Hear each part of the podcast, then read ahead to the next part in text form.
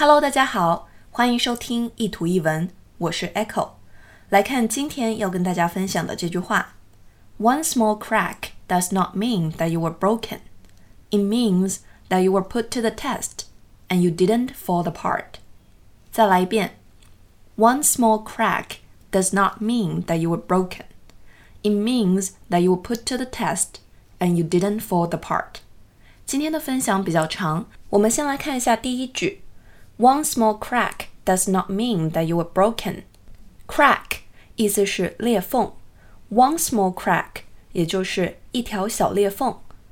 Broken 意思是破碎的，所以这句话是说一条小裂缝并不代表你是破碎的。那这个小裂缝代表了什么呢？接下来我们来看第二句，It means that you were put to the test and you didn't fall apart. 你经受住了考验而没有崩坏。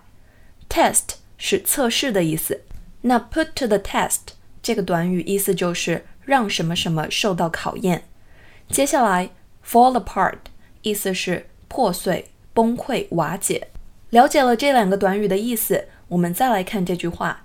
It means you were put to the test. It 也就是代指前面说的 one small crack，那代表你曾经受过考验。And you didn't fall apart，并且你撑住了，没有破碎，没有崩坏，只不过多了一条小裂缝而已。生命中的挫折和困难总是会让人感到沮丧，不过呢，我们也正是在这样一次次的考验中成长起来，变得更加坚强。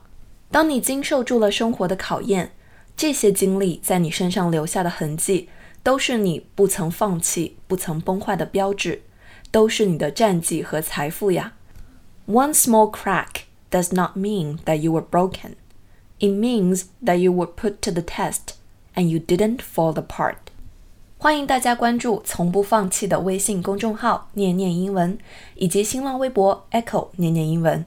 I'll see you there. Bye.